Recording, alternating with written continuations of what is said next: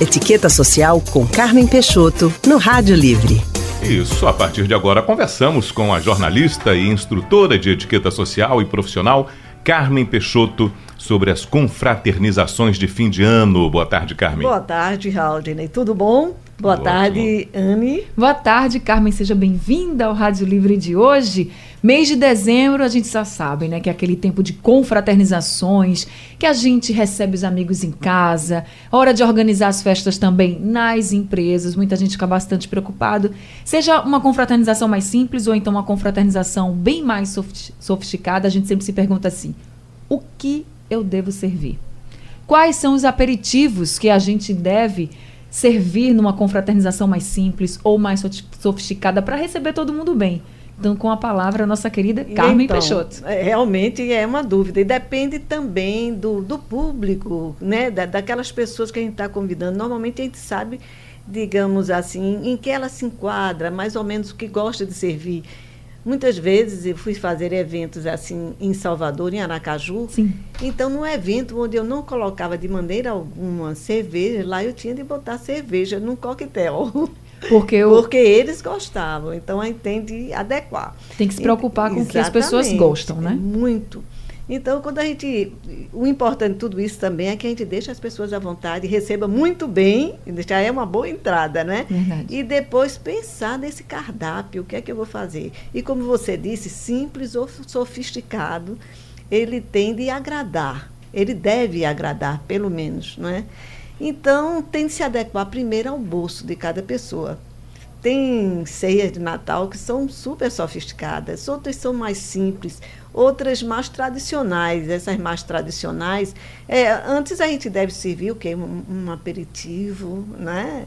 E petit four, é, aqueles espetinhos de, de queijo com cereja, né? brusquetas, tantas coisas gostosas que você tem antes de uma ceia de Natal. A gente nunca as pessoas chegam e a gente vamos para a ceia. Até porque a ceia é somente a partir da meia-noite. Né? Mas não é para deixar também o pessoal sem não, tocar em nada não, até esse momento, aí é né, pãezinhos, brusquetas, né? Uhum. É, vários tipos de salgadinhos.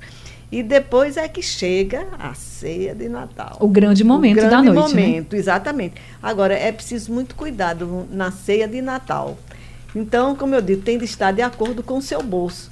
Nem todo mundo pode ter o que é tradicional, o peru, né? Hum. Mas você pode substituir muito bem pelo Chester.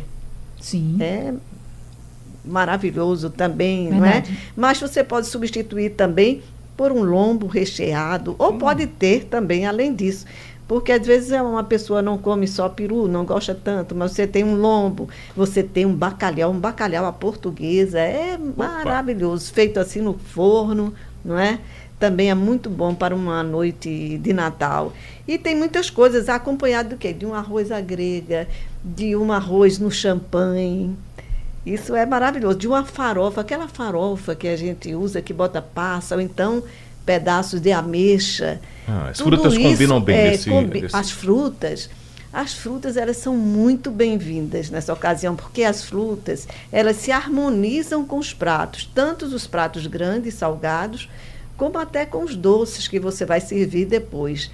Então nós temos o que? Abacaxi, não é? Nós temos a melancia que serve muito bem para decorar. Isso que Manga, as saladas, as saladas são muito bem-vindas, né? Para todos nós que a gente não quer engordar, é então. É verdade. Uvas, saladas, as saladas, apenas uma ressalva. As saladas, se ela tem vinagre, elas não casam bem com vinho. Porque certo. o vinho, né, já é avinagrado. Então, não, nunca salada com vinho. E o que a não ser A não ser quando você tem uma salada e você faz com as nossas frutas. Eu falei em fruta, me lembrei. Hum. Você faz a salada e o molho dela é, é com mel e manga, Sim. não é? Com abacaxi. Com maracujá, com maracujá também. Aí não tem problema de tomar com vinho. Agora, um vinho até vinho. rosé. Além do vinho, quais são as bebidas assim que a gente deve servir no Puxa, primeiro drinks, né? As mulheres gostam muito dos drinks doces, né? Ou então mais secos, bru ou bru. E então são ótimos. O prosecco, o prosecco também é muito bem aceito, principalmente pelas mulheres. Mas todos gostam de o que é protagonista mesmo no Natal é o vinho. O vinho tinto ou branco ele é protagonista nessa ocasião. Ele não pode, não deve faltar. E, claro, o champanhe, porque o champanhe também é o vinho, né? Então, o champanhe, ele é do gênero masculino, que é o vinho. Sim. Né? Ele pode ser servido, veja bem, o champanhe você pode servir naquela ocasião que as pessoas chegam como um aperitivo, então ele é mais seco. Mas se você servir esse vinho à hora da sobremesa, então ele é doce. Hum. Não é? Agora, pode Carmen, seco ou doce. a gente está falando aí de uma Sim. ceia de Natal que uma família vai preparar para receber os amigos, enfim. Mas quando as famílias se juntam para fazer uma grande ceia de Natal, porque hoje em dia muita gente trabalhando, nem sempre dá para as pessoas cozinharem tudo, às vezes não tem uma, uma outra pessoa em casa, um funcionário que ajude. Então muitas famílias se juntam, vamos fazer a nossa grande ceia de Natal. E é ótimo, né? Que é Uma muito reunião legal de também. família. é. Dá para cada um levar o que mais gosta. Ah, deve. Até a gente tem de combinar, para que não, não se leve em duplicata, né? Isso. Você vai trazer hoje o quê? Né?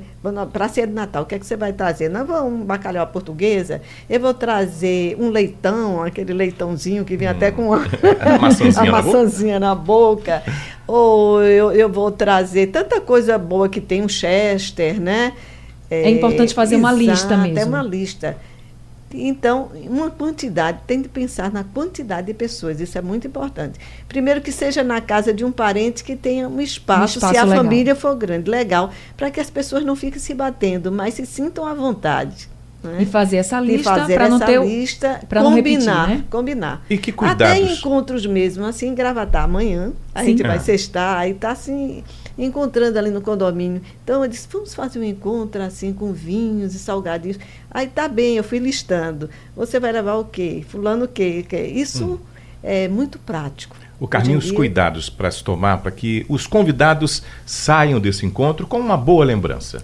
Pois é. Em- primeiro, se for família, não tem muito problema. Mas quando você primeiro convidar pessoas que se conheçam, ou pelo menos que estejam dentro de um quadro de referências, né? para que ninguém fique encostado.